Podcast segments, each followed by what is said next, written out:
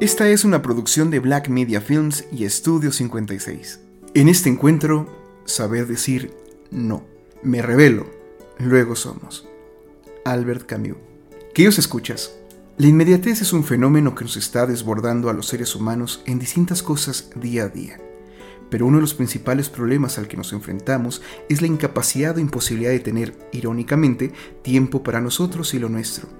¿Tienen aplicaciones en sus celulares de bancos, supermercados, servicios? Lo más seguro es que sí, por lo que les pediré que se enfoquen en la de los supermercados. Sí, puede ser maravilloso no tener que ir a hacer las compras. Sin embargo, han pensado que el que ustedes pidan por esas aplicaciones no hace que reciban sus productos a la hora que ustedes quieren. Es decir, con toda la facilidad del mundo pueden programar la entrega, pero por lo general o pasan unas horas o de plano hablamos de un día para que reciban sus pedidos. ¿Y qué pasa si por alguna razón tienen que salir y no tienen contemplado a qué hora regresan?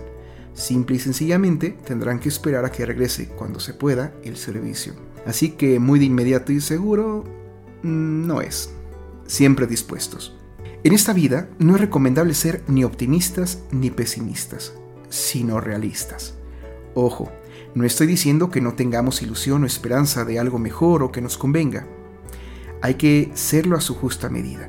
Por ello es que conservar los pies en la tierra y pensar con la cabeza fría nos ayuda a dar las debidas proporciones a las cosas que esperamos. En México al menos es muy difícil o al menos complicado que alguien diga no, porque existe un mandato demasiado clavado en el inconsciente colectivo de ser amables, de ayudar, de echar la mano, cosas que han permitido una degradación de las intenciones y una intensificación del abuso. Das la mano y te jalan del pie.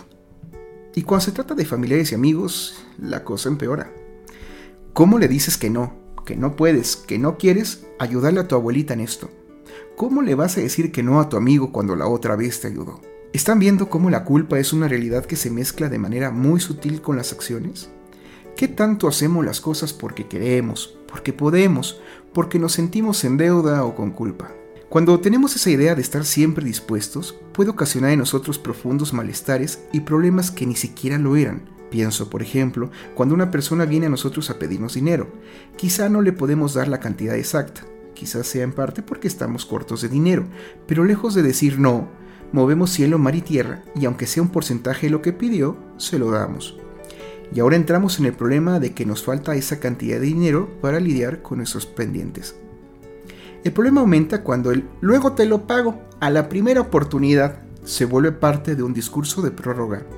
Ya no existe la desesperación por conseguir el dinero, por lo que, aunado a la confianza que existe por ser familia o amigos, el deudor se da el lujo de hacer que el otro espere ahora ya que es curioso que en la gran mayoría de las veces, por pena, por vergüenza, por cinismo o por desgraciados, en vez de hablar con la persona que les prestó para explicarles que no tienen todavía el dinero por X o Y razón, hay quienes se esconden, no contestan mensajes ni llamadas, hacen como que no pasa nada y, lo que es peor, cuando se les pide el pago, se indignan y hasta se ofenden.